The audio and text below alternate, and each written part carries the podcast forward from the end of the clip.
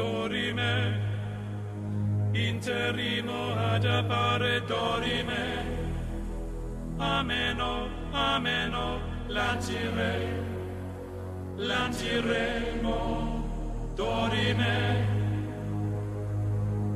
ameno,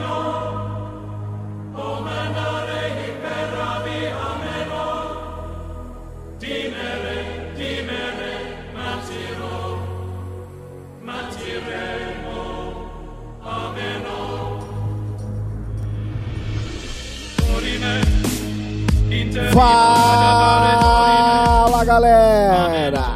Começa mais um episódio do Do Grego Podcast. Esse é o de número 5. Olha lá! Five, five, five. Pois é. Eu sou o Rafael Pavanello. A paz se possível, mas a verdade a qualquer preço. Martinho Lutero, olha só. Meu nome é André Lourenço e a minha vida está em reforma. É, eu sou Alan Almeida e parafraseando John Wycliffe, nem apóstolo, nem pastores, nem ninguém pode estabelecer doutrina contrária às escrituras. Meu nome é Jean Lobato. Qual que é melhor? Ter um prego, um martelo ou um microfone na mão?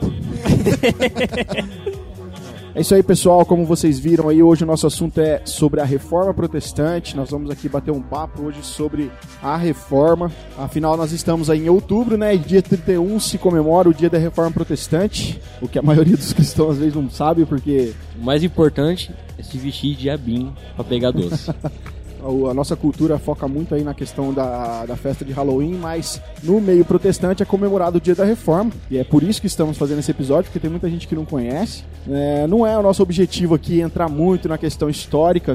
Nós vamos mais bater um papo sobre a- o benefício que a reforma trouxe para a igreja e a gente quer contextualizar tudo aquilo que a reforma ensinou para a igreja de hoje. E também voltar e olhar o que, que a reforma fez e o que, que a gente deixou de fazer ao longo da história. Que a gente deveria voltar a fazer. É isso aí. Mas antes de bater esse papo, vamos lá para os nossos recados.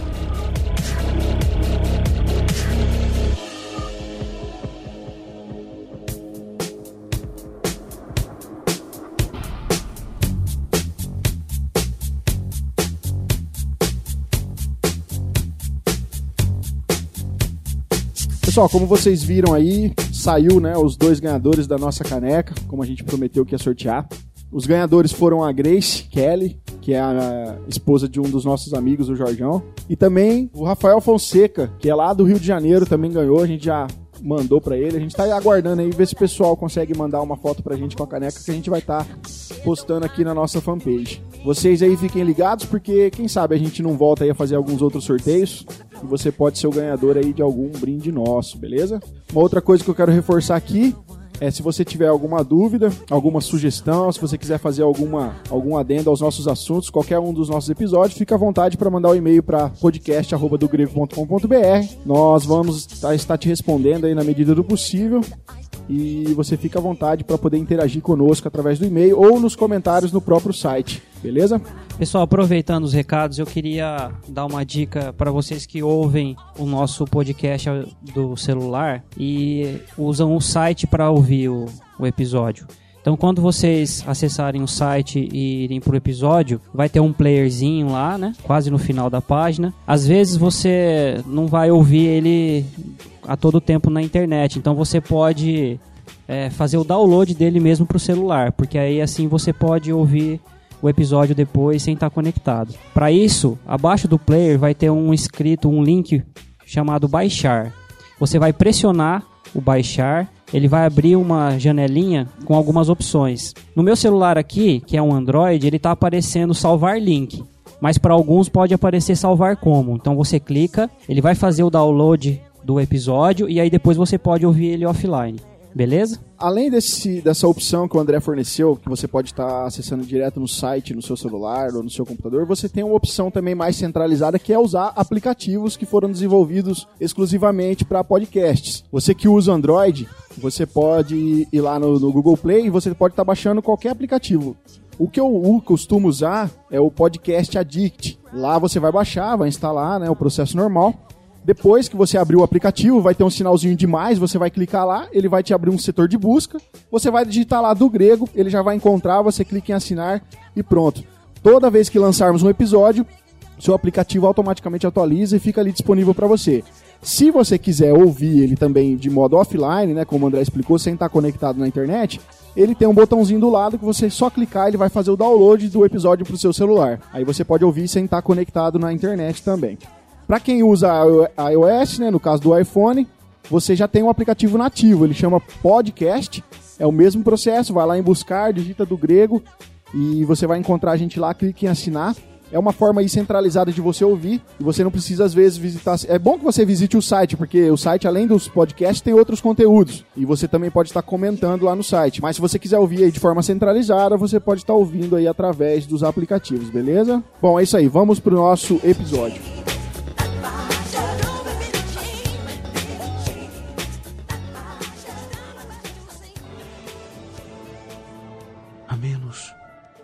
Que eu seja convencido pelas Escrituras e pela razão simples, e não por papas e concílios que tantas e tantas vezes se contradisseram. Minha consciência permanece cativa à palavra de Deus.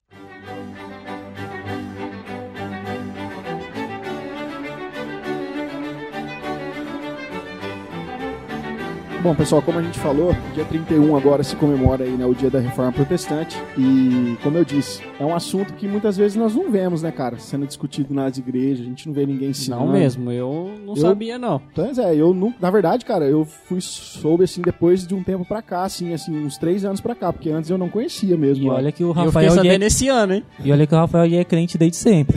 É verdade. crente, né? Ele Entre tá fazendo aspas aqui. ali.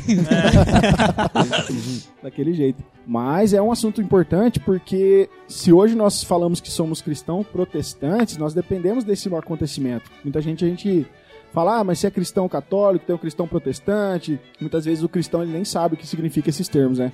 Quando na verdade foi todo esse acontecimento na história que resultou nessa terminologia e, e muitas coisas hoje que algumas igrejas aderem, tudo isso é fruto da reforma. É, mas o nosso papo aqui, como eu disse, a gente não vai entrar muito em detalhes, mas a gente quer explicar rapidamente aqui o que foi que gerou a reforma, em que época que ela acabou acontecendo, fazer aqui um ampassant. Tô brincando, não vou imitar o Melhorança, não. Pode imitar, filho. É, é liberal, né? Ele é liberal. Acho. não. Quem Que nós- dera se o Milho ouvisse o nosso podcast, né? Mas Quem que dera se ele nós- participasse, velho. Ele ouvia uma coisa. É, milho, querendo você aqui. Sabe um cara fácil pra participar? É o Cacau, velho. Porque o Cacau, qualquer. Cacau Show? Não, Cacau Marques. qualquer, qualquer podcast que você pegar pra ouvir, o Cacau tá enfiado lá. Nossa, é, o milho também. Quem? O milho também. O Milho também, exatamente. Quem sabe Não, um espera, dia. tipo assim, no ano que vem a gente vai lá, faz um tema bem abrangente, bem, bem complexo assim, chama os caras que entendem do assunto, a gente só ouve o cara falando e tá tudo certo. Então, gente, hashtag milho, hashtag cacau no do grego. Do grego. Queremos Ah. vocês aqui, cara. Quem sabe um dia, quem sabe. Bom, galera, então, falando um pouco aí sobre a necessidade da reforma, por que que ela aconteceu, a gente tem que nos remetermos aí um pouquinho no passado e lembrarmos de, depois que a igreja foi estabelecida, é, a gente vê que ali no ano, de, até mais ou menos no ano 300, a igreja ela era muito perseguida por Roma. Era uma igreja que sofreu diversas perseguições da parte de Roma, até que no ano 300 e alguma coisa, não me lembro certinho, mas 314, 315, eu não sei, Constantino ele se converteu ao cristianismo. Se converteu, vamos colocar entre aspas, porque se a gente for ver bem a fundo, ele estabeleceu, gostou do, do símbolo cristão. Isso. Quem que é esse Constantino aí? Foi um imperador romano que perdeu o seu cargo em Roma, pelo pouco que eu sei, e para ele voltar a ser o imperador de Roma total na época, ele meio que juntou com a questão do cristianismo. Foi aí que ele conquistou vários vários povos, várias coisas lá na, na época e declarou o cristianismo como a religião absoluta de Roma. É, na, na verdade, depois que o cristianismo, depois que ele se converteu, né, ao cristianismo, a, o cristianismo passou a ser uma religião permitida em Roma justamente por causa dele.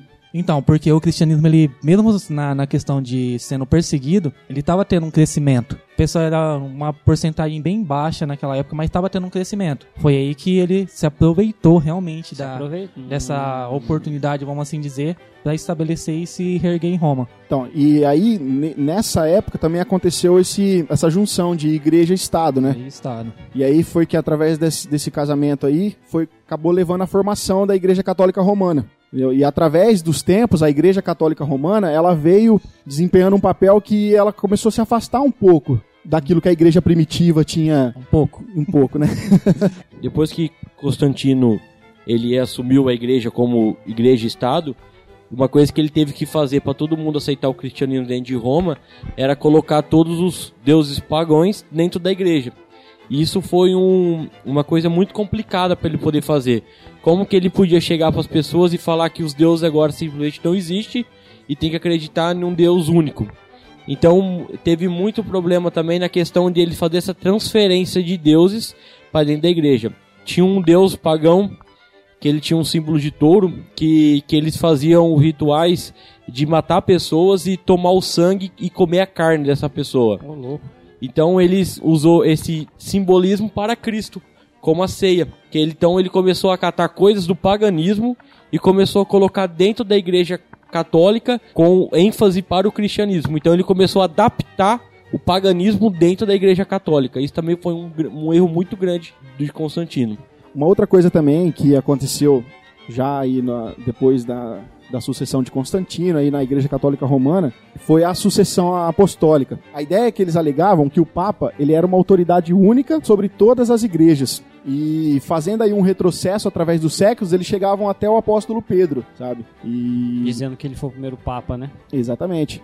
Então, essa, suce- essa sucessão, a sucessão apostólica acabou dando margem para que aquilo que o Papa falava era infalível. O Papa, tudo que ele falava estava certo. o Papa não- era a boca de Deus. Exatamente. Só que isso gerou muitas coisas que eles acabaram a desenvolver doutrinas e tradições que estavam totalmente fora daquilo que a Bíblia ensinava. Então, aí já começou a entrar muitos erros dentro da igreja, que é aí que foi culminar na reforma protestante.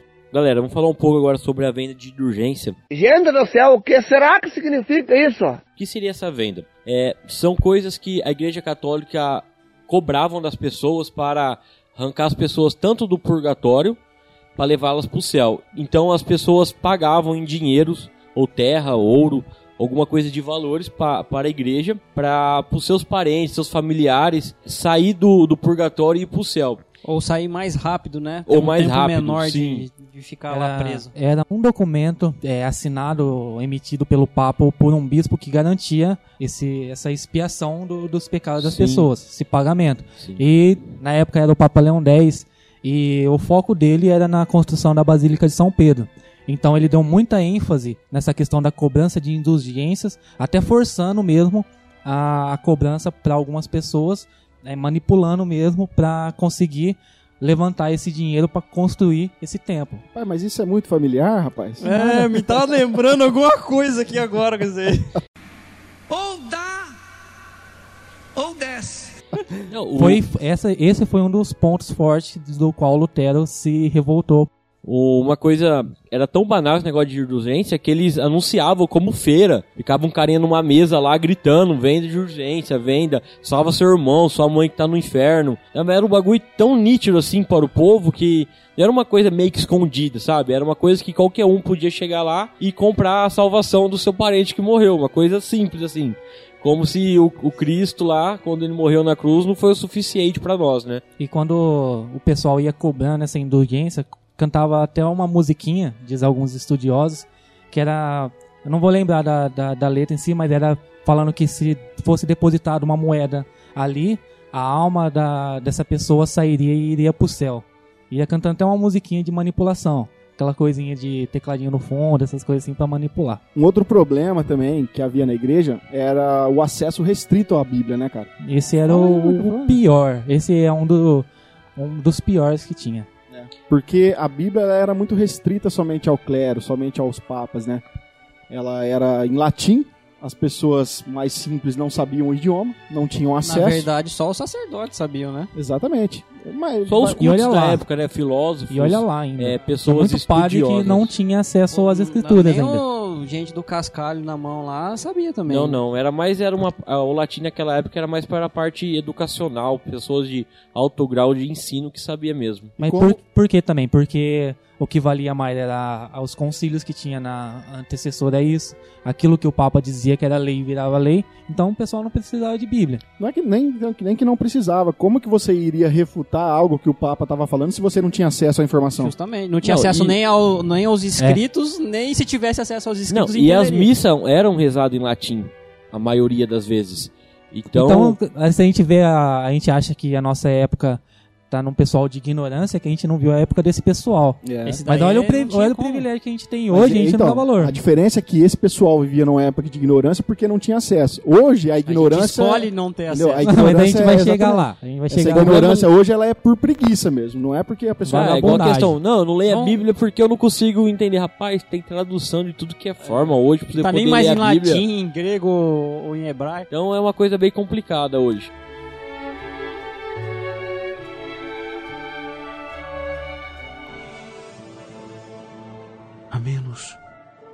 Que eu seja convencido pelas Escrituras e pela razão simples, e não por papas e concílios que tantas e tantas vezes se contradisseram. Minha consciência permanece cativa à palavra de Deus.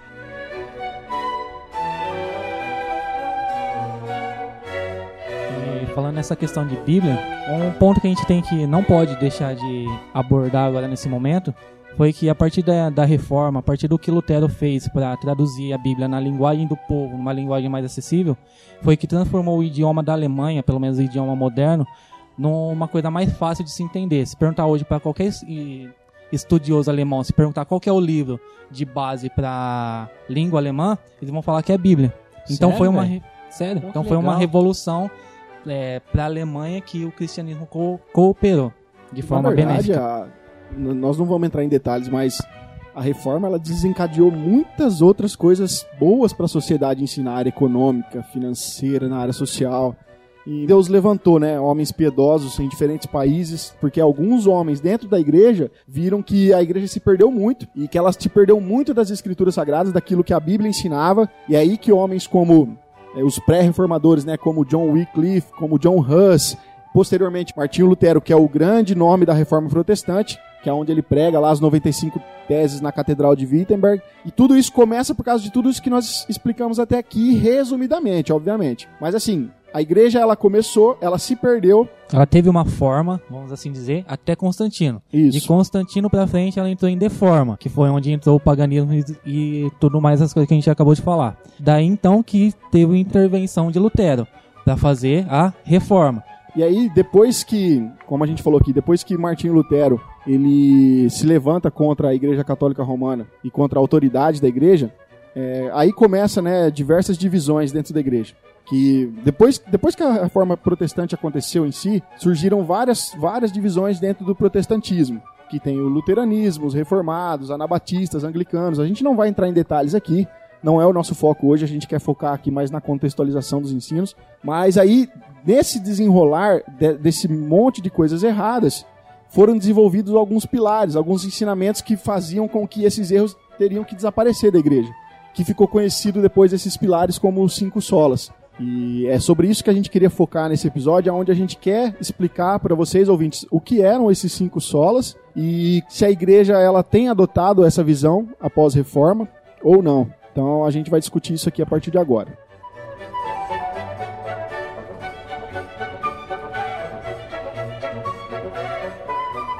Eu acho bacana a gente usar a declaração de Cambridge para poder fazer essa- essa- o estudo dos cinco solas, porque ó, a gente lendo aqui, a gente viu que foi muito bem estruturada.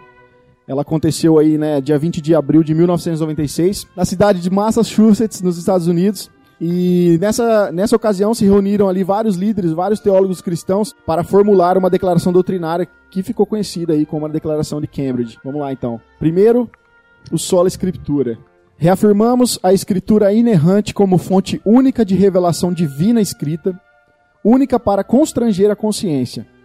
A Bíblia sozinha ensina tudo o que é necessário para a nossa salvação do pecado e é o padrão pelo qual todo comportamento cristão deve ser avaliado.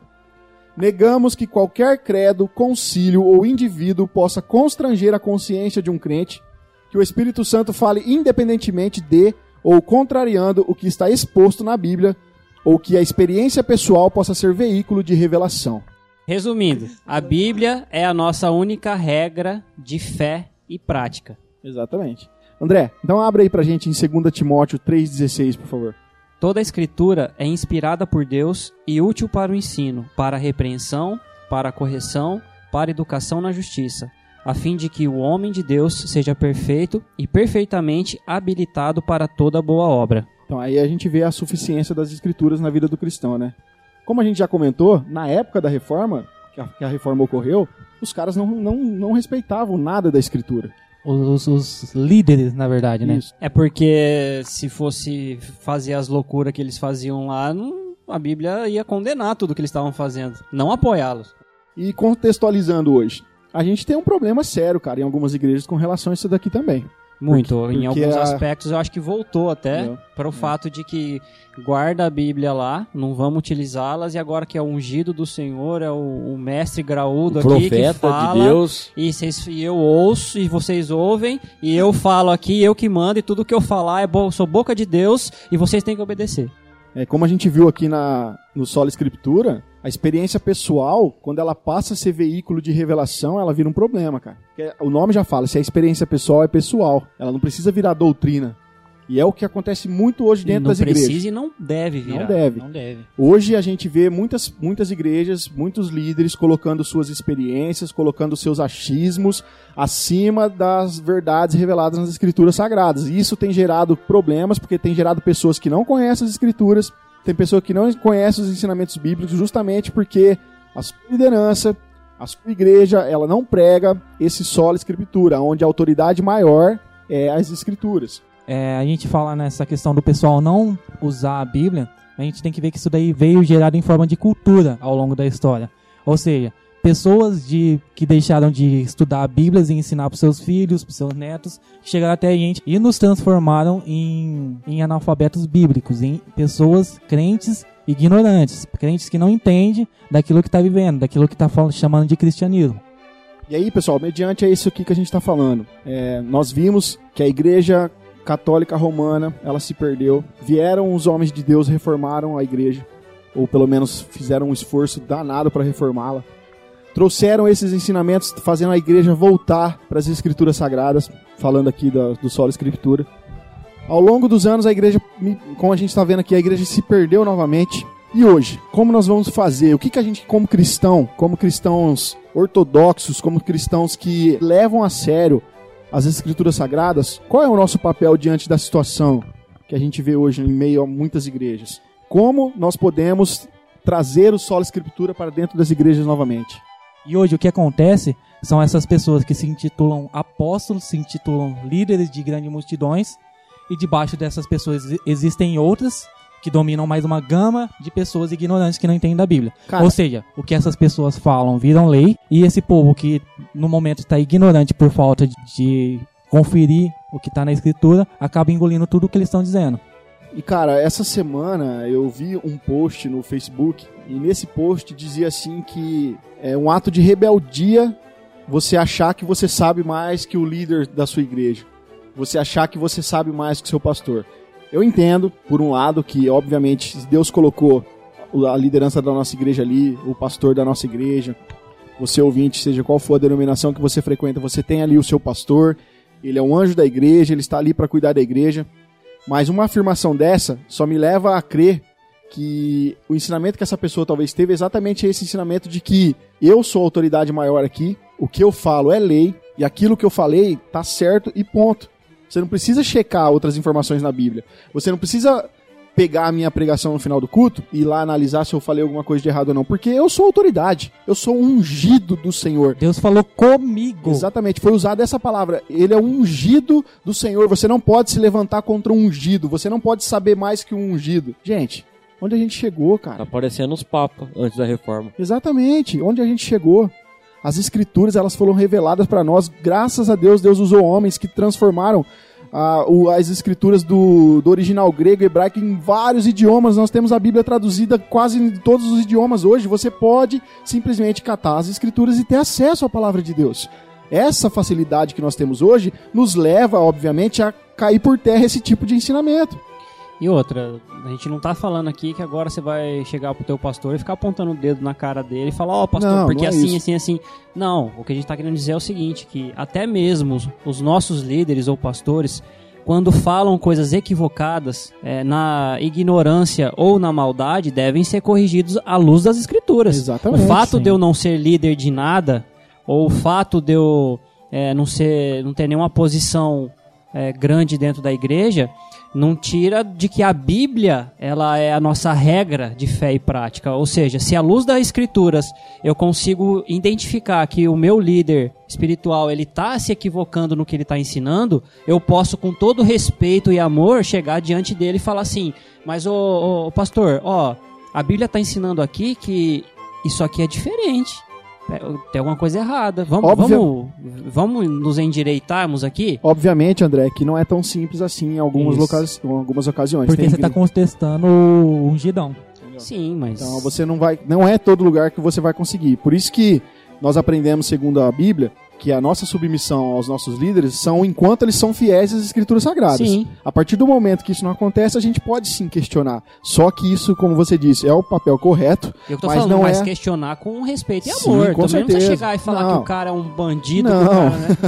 Não, não é isso. Eu falo assim que com todo esse respeito e amor, mesmo assim, em alguns, algumas ocasiões você não vai conseguir ouvidos, entendeu? Com certeza, porque ah, nós também às vezes somos assim, quando somos criticados, às vezes a gente não quer dar atenção. Imagina pra um camarada que cuida de multidão de pessoas, que é, durante muito tempo, foi às vezes endeusado, você acha que ele vai ter a facilidade. É porque aí rola humildade, o cara vai Lógico. ter que se retratar mediante um erro, e isso Lógico. é uma, é uma coisa complicada de se fazer, mas é o correto. Uma das coisas que esse pessoal não percebe é que enquanto eles estão pregando, supostamente pregando aquilo que está diferente das escrituras, existe um público ouvindo, que esse público hoje tem o total acesso à internet. E quando a gente vai na internet, a gente tem John Piper, tem Paulo Júnior, tem o Augusto Nicodemos. E esse pessoal tá se alimentando do que esses caras estão ensinando. Ou seja, o ouvinte lá que tá ouvindo aquele pastor pregar sem a Bíblia, quando ouve esses caras, vão falar, peraí, alguma coisa está acontecendo. E na, na mentalidade desses pastores, eles não estão vendo com quem que eles estão competindo. Olha, o- olha o nível de, de conhecimento de um pro outro. Enquanto um não prega nada, os outros expõem a Bíblia perfeitamente. A ideia, ouvinte, é que você é, faça isso na, na sua comunidade, na sua igreja. Se você percebe que os ensinamentos estão um pouco distorcidos daquilo que a Escritura diz, você pode ser usado por Deus na sua comunidade para tentar mudar essa história. Mas para essa pessoa saber que o que está sendo ensinado está errado, ela precisa fazer o quê? Ler a Bíblia. É preciso estudar também. Né? Precisa estudar, precisa ler a Bíblia. Eu, eu- sei, eu sei que é difícil, é complicado. Eu mesmo tenho muita dificuldade, principalmente no Velho Testamento, principalmente no livro de Jó. Muito difícil, Deixa Jó quieto. muito difícil.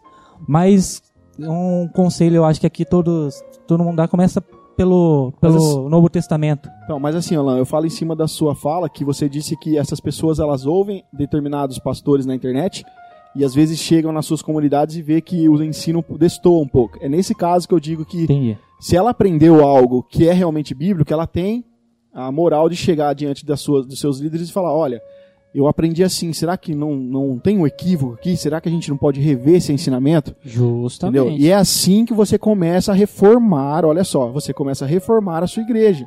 Você entendeu? Pelo menos tentar. Entendeu? Eu acho que esse é um caminho mais propício para nós, porque nós não vamos conseguir mudar o mundo, obviamente. Entendeu? Mas se nós começarmos a trabalhar dentro das nossas comunidades locais, a gente já faz muita coisa. Sim.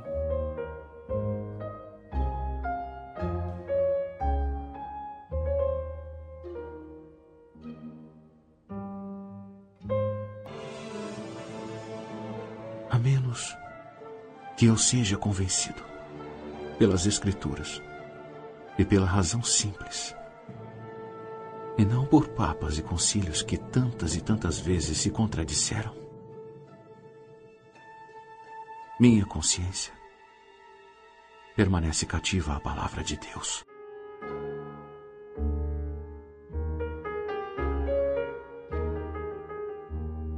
Bom, Vamos então para o próximo pilar, para o próximo ensinamento, solos Cristo, André. Solos Christus. Reafirmamos que a nossa salvação é realizada unicamente pela obra mediatória do Cristo histórico. Sua vida sem pecado e sua expiação por si só são suficientes para nossa justificação e reconciliação com o Pai. Negamos que o Evangelho esteja sendo pregado se a obra substitutiva de Cristo não estiver sendo declarada e a fé em Cristo e sua obra não estiver sendo invocada. Nossa, cara, esse ponto aqui é um ponto complicado. Complicado no sentido de que a gente vê muito legalismo. A gente já falou isso aqui no episódio sobre graça, né? A gente falou bastante sobre legalismo, mas essa ideia de que a gente quer colocar pontos, a gente quer colocar estratégias humanas na obra de salvação. E aí, não é isso que a, que a reforma nos ensinou, não é isso que a Bíblia nos ensinou. Principalmente. Entendeu? A Bíblia nos ensina que a salvação ela é só mediante a fé em Cristo Jesus, mais nada. E a gente precisa que esses ensinamentos sejam ensinados dentro das igrejas. Uma coisa que a gente tem que olhar para somente Cristo e olhar para o que a gente entende sobre a salvação nos dias de hoje é que muito, além de muita gente não saber o que, que significa salvação, quem sabe sobre a salvação entende que a salvação é mediante a uma obra que ela faz ou só porque respeita ou segue um segmento dentro da religião ou sua igreja. Uma coisa que eu tava estudando essa semana lá, você falou, me veio à mente, cara, é que todas as outras religiões, elas ensinam a salvação por meio de obras. A pessoa ela precisa fazer algo para que ela seja digna de ser salva no final dos tempos. O cristianismo, cara, é a única religião que você não é, não tem mérito nenhum seu, que você não precisa fazer nada para ser salvo. E quando eu falo você não precisa fazer nada para ser salvo, isso soa um pouco forte. Mas as igrejas hoje não ensinam isso, se você for ver. Então, exatamente. Coloca aí 90% das igrejas cristãs protestantes, vão colocar os gospel da vida aí, eles não ensinam que, que a salvação é pela graça, é, É por por- obras. É porque o mundo gospel não anda bem. O mundo gospel não anda bem, anda bem, não anda, não anda bem, anda bem, não anda, não anda bem, anda bem, não anda, não anda bem, anda bem. Uma avaliação rápida que a gente deve fazer aqui no contexto atual das igrejas é que o indivíduo lá, a ovelha, o crente, ele acredita que ele é salvo fazendo o quê? Ele vai na igreja no domingo e umas duas vezes por semana, segue o que o líder religioso ou o pastor está falando que ele deve seguir, fica sem aquela gama de pecados que o pastor está falando que ele deve ficar, e ainda assim terá o julgamento que essa pessoa pode ser salva. Então, na mente dessa pessoa, e eu já passei muito por isso, eu só achava que um dia eu iria ser salvo quando quando eu cumprisse todas essas eh, especificações religiosas e ainda tinha uma vida de piedade fora da igreja. E nunca, nunca, nunca, nunca, nunca foi me falado a respeito que eu era salvo somente pelo que Jesus fez e não por alguma coisa que eu deveria fazer. O ensinamento, então, que a gente aprende para os dias de hoje é que ah, a expiação em si, a justificação através de Jesus Cristo, ela é suficiente para nossa salvação. Por isso, somente Cristo, e somente Cristo é suficiente. Assim como somente a Escritura, agora somente Cristo é suficiente. Então, pessoal, é isso. Como eu já disse no primeiro Sola, sobre somente a Escritura, a mesma coisa com relação ao somente a Cristo. Você que está aprendendo isso agora, você pode, como eu disse, nós estamos aqui sendo breves, nós não queremos ser exaustivos, mas você pode pesquisar mais aprofundadamente isso e comece a ser a diferença dentro da sua comunidade local. Comece a, a ensinar as pessoas que você está aprendendo, que segundo as Escrituras, onde só Jesus Cristo salva. A, obra expiatória de Jesus Cristo é o único meio que nós temos para a salvação, não existe outro meio. Nós precisamos crer em Jesus e que somos salvos somente em Jesus. Então, você que está começando a aprender isso agora, tente passar isso para frente. Passe esse episódio para frente para que, como nós, como nós estamos tentando aqui, contextualizar novamente a reforma dentro da igreja. É isso que nós queremos, voltar a igreja para a reforma. Vamos lá então para o terceiro ponto.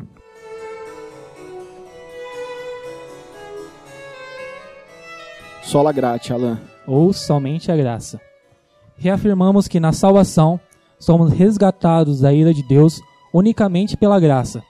A obra sobrenatural do Espírito Santo é que nos leva a Cristo, soltando-nos de nossa servidão ao pecado e erguendo-nos da morte espiritual à vida espiritual. Negamos que a salvação seja em qualquer sentido obra humana. Os métodos, técnicas ou estratégias hu- humanas por si só não podem realizar essa transformação. A fé não é produzida pela nossa natureza não regenerada. Como nós vimos aqui que somente pela graça, hoje as igrejas, como nós já tínhamos mencionado anterior, as igrejas não, não pregam a graça de Deus. Elas não quer saber da graça de Deus.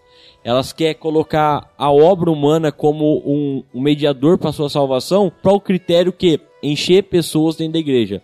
Se crente aprendesse que a salvação é pela graça, o crente não encheria as igrejas de membros. Então isso é o, é o principal problema hoje, que os pastores estão atrás de pessoas para ter lucros. Então eles implantam essa obra na questão de, de ganhar dinheiro. Então é uma coisa muito séria hoje. Engraçado é que isso daí que você tá falando lembra o lance das indulgências lá, né? Sim, Porque o que, que eles faziam? Eles pagavam para que o pessoal saia do purgatório mais cedo ou ganhasse a salvação. E isso daí tem a ver com o fato de você ter alguma. fazer algo, né? No caso, dar um pagamento para você É, garantir. hoje a moeda é diferente, né? Não é dinheiro. Hoje É. a moeda é pessoa, né?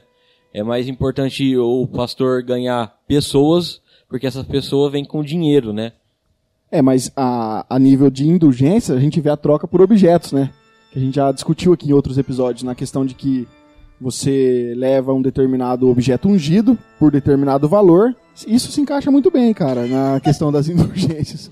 Porque eu fico pensando, não, eu, eu fico Vassoura, pensando- paninho, o que, que Não, você... eu fico Não, pensando não, dá- aqui. A gente, a gente tá aqui expondo a história Isso. e estamos contextualizando. Mas vocês repararam, cara, que o problema é o mesmo? Sim. O problema é o mesmo. É daí o lance de voltar pra reforma e os pontos que a reforma acertou pra corrigir essas O falhas. que só prova que as igrejas atuais não aderiram à reforma protestante. Por que, que são igrejas protestantes, então? Eu não entendo, cara. Não, Sério. não são. Como o André estava falando a, a respeito das indulgências, a gente vê que o pessoal pagava pelas indulgências porque tinha aquela ignorância de não saber o porquê estava fazendo aquilo lá. Porque ah, um líder religioso que era o poder naquela época falava que deveria ser assim, eles iriam lá e fazia.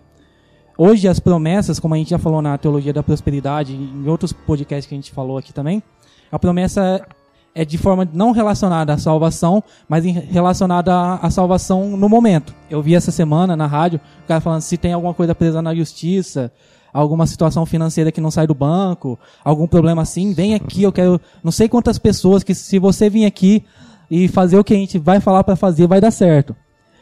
E a gente sabe que o pessoal vai lá e ele vai ter que pagar para fazer isso daí. Na televisão mesmo a gente vê pessoal pedindo aí dinheiro adoidado. Então, a respeito das indulgências, é óbvio que é diferente. Mas a essência ainda continua a mesma na questão do que as pessoas estão falando e no que outras pessoas estão engolindo. E a declaração ela é muito, muito clara, né, cara? Ela fala que nós temos que negar qualquer ação humana na obra de salvação. Os métodos, técnicas ou estratégias humanas não podem realizar essa transformação. A ideia é de que nada que você faça, cara, nada que você faça você pode alcançar. É somente pela graça de Deus, pelo amor e pela misericórdia de Deus. Não existe outro caminho.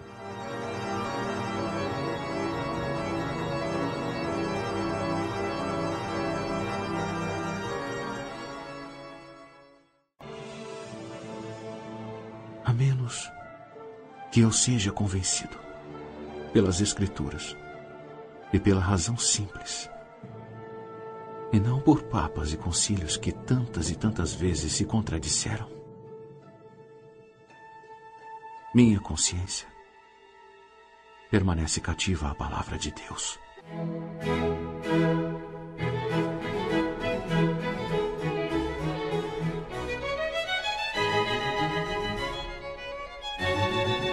Quarto ponto, Jean, sola fide. Reafirmamos que a justificação é somente pela graça, somente por intermédio da fé, somente por causa de Cristo. Na justificação, a retidão de Cristo nos é imputada como o único meio possível de satisfazer a perfeita justiça de Deus. Negamos que a justificação se baseie em qualquer mérito em que nós possa ser achado, ou com base numa infusão da justiça de Cristo em nós, ou que uma instituição que reivindique ser igreja, mas que negue ou condene a sola fide, possa ser reconhecida como igreja legítima. Nossa, esse final aqui é incrível. Paz do céu. Olha só. Ou que uma instituição que reivindique ser igreja, porém ela negue ou condene o somente a fé. Mas muita gente que quando ouve a gente falando que a salvação é mediante a fé, pela graça mediante a fé. Muita gente até conhece que é pela graça, beleza, Jesus foi lá e fez. Mas quando menciona que é, nós somos justificados pela fé, a pessoa entra meio que uma crise, fala assim, pô, como assim? É só eu ter fé que eu vou ser salvo? Então, cara, você não leu a Bíblia, então Livro de Romanos, acho. Lê lá, inteiro. Inclusive, o livro de Romanos teve muita participação na história da igreja, principalmente na época de Lutero. Então aí, agora a gente vai tentar furar o seu bote, que é o nosso slogan, para quem entende uma coisa e pensa que é outra. Se você que estava aí achando que o seu sistema religioso, que esses pecadinhos que você não está cometendo, que todo esse esforço que você está fazendo dentro da sua comunidade vai te levar à salvação, ou que um dia você vai chegar num nível de santidade tal que vai parar de pecar para alcançar a salvação, está completamente errado.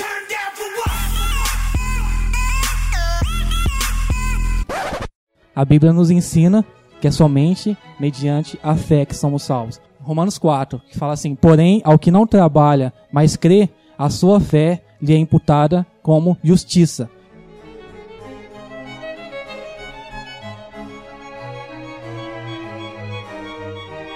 E, finalmente, o último ponto. Só lhe deu glória. Somente a Deus a glória. Reafirmamos que, como a salvação é de Deus e realizada por Deus, ela é para a glória de Deus e devemos glorificá-lo sempre. Devemos viver nossa vida inteira perante a face de Deus, sob a autoridade de Deus e para sua glória somente. Negamos que possamos apropriadamente glorificar a Deus se nosso culto for confundido com entretenimento, se negligenciarmos ou a lei ou o evangelho em nossa pregação, ou se permitirmos que o afeiçoamento próprio, a autoestima e a autorrealização se tornem opções alternativas ao evangelho. Essa ideia, cara, de culto ser confundido com entretenimento. Esse é um ponto crucial que a gente poderia falar um pouco. A gente não vê mais nos cultos a centralidade de Deus. Nós vemos um antropocentrismo muito grande, onde o homem ele tem que se sentir bem, ele precisa sair de lá satisfeito.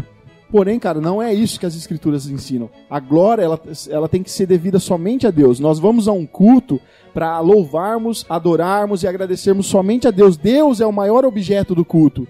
Só que, infelizmente, nós não temos visto isso em muitas igrejas. O nosso mal é que nós não vamos para a igreja cultuar a Deus.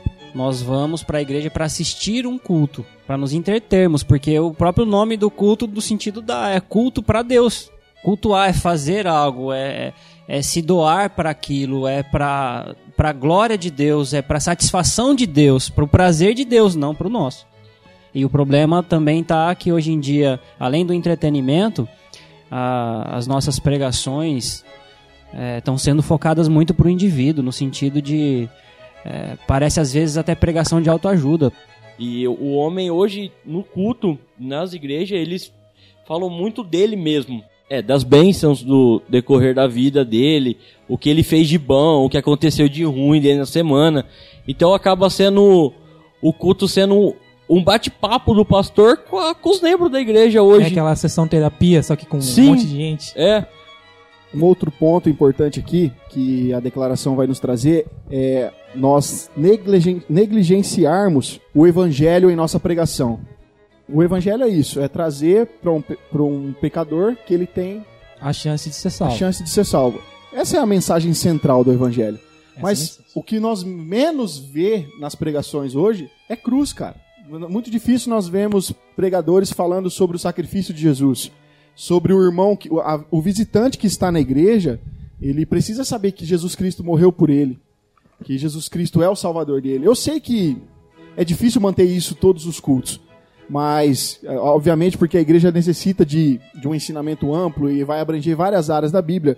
Mas o evangelho em si, a pregação do evangelho, as boas novas, a mensagem de salvação, a gente vê muito pouco sendo pregada. Então, Ela é, de certa forma, negligenciada no ensinamento da igreja. Mas- E ela é essencial. Essencial. mas nós sabemos que de algum jeito isso daí é falado. Tem muita igreja em muito lugar que fala disso daí. Não, fala não- que Jesus é. morreu, fala que foi salvo, fala que morreu pelo pecador. Mas e por que que a pessoa não entende na essência que ela foi salva por Jesus? O que que tá faltando para ela entender? Cara, na verdade, tem, ah, tem pregadores catando verdades bíblicas e introduzindo outros ensinamentos em cima dessas verdades bíblicas. Por isso que você ouve a palavra cruz, Por isso que você ouve a palavra morreu por você e tal. Só que dentro desses ensinamentos existem outras coisas que não são ensinamentos bíblicos, que acabam que é o, o tal do sola escritura, que a gente Aham. sola escritura no começo, que a, a, a igreja acaba tirando. Ela, em cima de uma verdade bíblica, ela acaba incorporando algumas, vamos dizer aqui, mentiras, que na Como a verdade... igreja católica fez. Exatamente. É isso que eu ia falar, tá parecendo quando vocês contaram do tal do Constantino aí. Exatamente. É isso que tem acontecido. As pessoas ouviram falar de Jesus? Claro. Ouviram falar de cruz? Ouviram. Ouviram falar de salvação? Ouviram. Mas elas não sabem o que significa tudo isso. Por quê? Porque as escrituras foram escondidas dessas pessoas. Ela não é ensinada. Entendi. Então, o que é passado é aquela coisa superficial. Totalmente Porque superficial. eu Olha sei- lá. eu Sem sei que- base bíblica, vamos colocar base- Eu assim. sei que o que aconteceu com, com a gente foi que a gente sempre ouviu isso daí. Mas quando a gente foi Não, é difícil. viu na- nas, nas escrituras. É difícil você pegar um crente e perguntar pra ele se ele nunca ouviu sobre salvação. Obviamente ele vai falar que Sim. ouviu. Agora é o pergunta que se ele tem ouviu sobre a certeza. salvação. Então, Agora perguntar se ele agora tem pergunta se certeza. ele tem certeza que ele é salvo. Aí é complicado. Então, por que que hoje, agora que a gente terminou de falar desses cinco pontos, esses cinco solas, o porquê que hoje as pessoas não estão tendo esse conhecimento da salvação? Ao meu ver, o conhecimento não, não chega a essas pessoas porque, obviamente, elas não são ensinadas. Mas eu não quero jogar, como gente já disse aqui várias outras vezes, não joga culpa só em quem ensina. Mas, como eu disse, nós precisamos, cara, é, nos aproximar mais das escrituras. Porque, como nós já vimos, a escritura é a nossa única regra de fé. A gente viu aqui que ela é suficiente para o cristão. Tudo isso é ensinado nas escrituras. Porém, a gente tem a mania de. A gente tem preguiça, cara. Essa é a verdade. E o que muita gente não sabe é que quando a gente para aquele tempo pra falar, não, eu vou aprender sobre, sobre o que é fé, por exemplo, e começa a ler, começa a buscar na Bíblia o que, que realmente está falando sobre fé, a gente vê que fé não é só aquele pensamento positivo, como, como a gente já falou no, no episódio passado da gente. A gente vê que fé é algo bem amplo. Tanto assim como a graça também, que a gente já abordou aqui, que não é só aquela questão que o cara fala, ah, graça, graça, graça. É algo bem amplo que faz parte da soteriologia. E nessa questão da salvação, se você está ouvindo e ainda não tem certeza da sua salvação, leia Romanos, entre em contato com o seu pastor, entre em, entre em contato com uma pessoa que você sabe que ela sabe sobre a salvação, que ela vai te explicar o que, que é preciso para ser salvo. Lembramos que a gente já falou aqui que não é por mérito, não é por esforço humano, é pela fé. Se essa pessoa está te ensinando algo ao contrário, essa pessoa pode estar errada. Outra coisa, a ideia de se limitar somente ao culto para aprendizado bíblico é um erro. Porque no culto o pastor não tem nem tempo, às vezes, de explicar o assunto com tanta precisão. Ele acaba sendo superficial às vezes. Ma- Mas eu quero dizer aqui, ó, tem pregações no- nos cultos que, ela, apesar de elas ser rápidas, elas são muito profundas. Elas trazem o ensinamento verdadeiro das escrituras, elas trazem a salvação à tona. O pecador se reconhece como pecador, ele reconhece que a glória é de Deus, ele reconhece que o sacrifício é de Jesus, o único meio de salvação é através do, do sacrifício de Jesus, e ele reconhece que tudo esses processos, a glória é somente de Deus. Dá pra fazer. Dá. Só que você precisa também ter a consciência de que muitas vezes nem todo mundo vai conseguir passar isso pra você em uma hora, em um dia da semana. É necessário correr atrás, é necessário estudar, é necessário fazer aí a sua parte. Novamente eu faço o apelo para vocês. Tentem mudar a história aí da sua comunidade local, entendeu? É, tentem. Qual é a única forma de você começar a trazer uma mudança para sua comunidade? Precisa começar de você, cara. Se você não faz nada também para saber, se você não corre atrás de conhecimento, obviamente que você não vai opinar em nada. Você vai simplesmente ouvir esse podcast aqui, vai continuar a sua vida e não vai fazer diferença para você. Só que a gente vê que a história da igreja ela foi manchada no passado e ela está sendo manchada de novo. Só que levantaram homens no passado para debater isso. Só que a gente hoje, a gente muitas vezes tem, temos sido negligentes também. Muitas vezes omissos, e eu acho que aí está o erro da igreja. É, não, não generalizando, tá? Porque eu vejo na, in- a própria na internet mesmo, tem muitos pastores que se levantam, que trazem mensagens verdadeiras do evangelho, que não negligenciam o evangelho nos seus púlpitos, que falam da mensagem de salvação claramente, mas tem algumas igrejas que ainda precisam. E, cara, na boa, essas igrejas que trazem ah, os ensinamentos errados, elas. Impressionante que elas são a maioria, às vezes, na cidade. Isso. Entendeu? Sabe por quê? Porque é um evangelho ba- oba-oba, cara. É uma coisa barata, é uma coisa gostosa de se ter. Porque, cara, quem que, que, que quer as verdades do evangelho, que é cruz? É perseguição, como dissemos aqui no último episódio, sabe? É você viver uma vida de piedade, tudo. Isso aí é chato, cara. Ninguém quer isso aí. A pessoa quer bênção, ela quer vitória e tal. Então, essas igrejas estão cheias, estão. Mas, cara, não nem sempre a multidão ela pode estar certa. Lembre-se, a maioria pode estar equivocada. Então, a pergunta que não quer calar, que eu não sei se tem alguém perguntando, será que nós aqui podemos nos dizer aqui, nós quatro que gravamos esse episódio, nós aqui, nós somos reformados?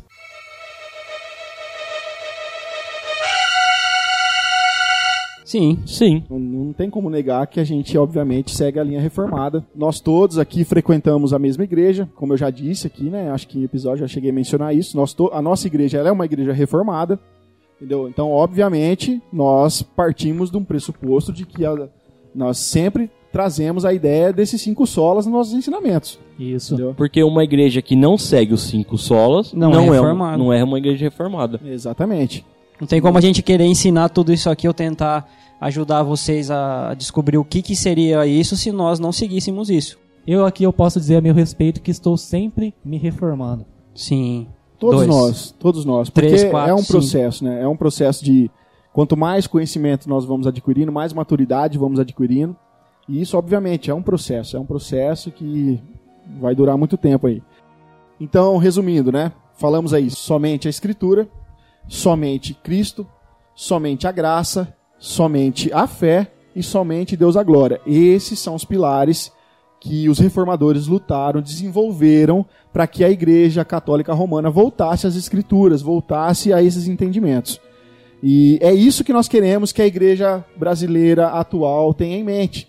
Eu sei que esse podcast talvez não vai chegar tão longe, Ainda. mas ainda. Mas eu creio que você, ouvinte que está ouvindo, tenha isso em mente. Faça com que a comunidade local que você conviva tenha esse, esse entendimento. Lute por isso. Lute por isso. Não é errado. Você não está indo contra os ensinamentos bíblicos. Pelo contrário. Está indo a favor dos ensinamentos bíblicos. Exatamente. Que Então- a base da, da- dos cinco solas está na Bíblia. Sim, exatamente. Então nós precisamos nos esforçar. Como eu disse, demanda um pouquinho de estudo? Demanda. Mas você pode, olha só, através do seu esforço, você pode mudar a história da sua comunidade local. Isso é muito importante. E outra, é, só lembre, lembre-se, querido ouvinte, que você um dia já estava cego para algumas verdades, você um dia não sabia o que estava fazendo, não sabia acerca das coisas de Deus ou de algumas coisas que você começou a se corrigir conhecendo ou estudando a Bíblia. Então você precisou de muita paciência. Você precisou ser confrontado em algumas coisas com amor e com respeito. Então, quando for fazer isso, tenha paciência. Quando for fazer isso, tenha amor pelo indivíduo que você está tentando exortá-lo. Tenha muita paciência, tenha amor e tenha muito respeito, principalmente com a sua liderança. Por mais errado que você veja que ela está sendo, seja respeitoso, amoroso e paciente.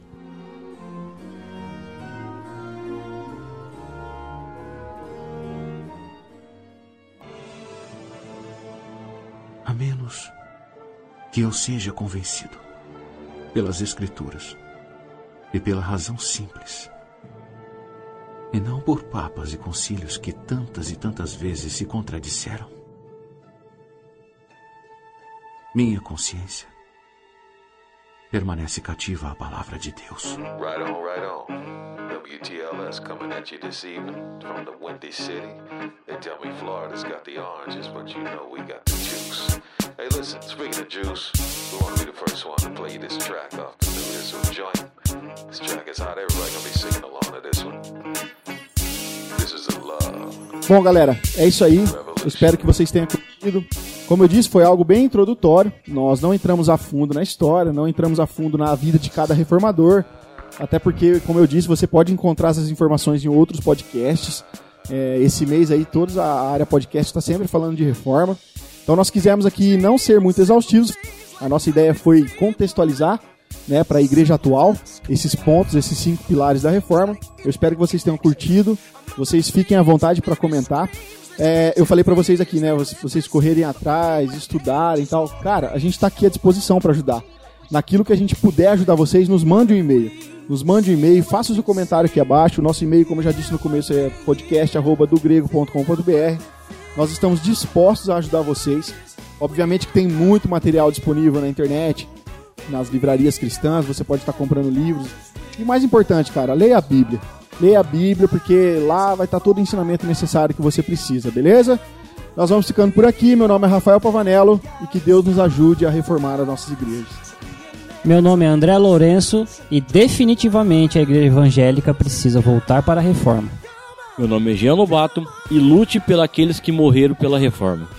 Meu nome é Alan Almeida e vou terminar citando a frase do Enéas, que a ignorância aprisiona e só o conhecimento liberta.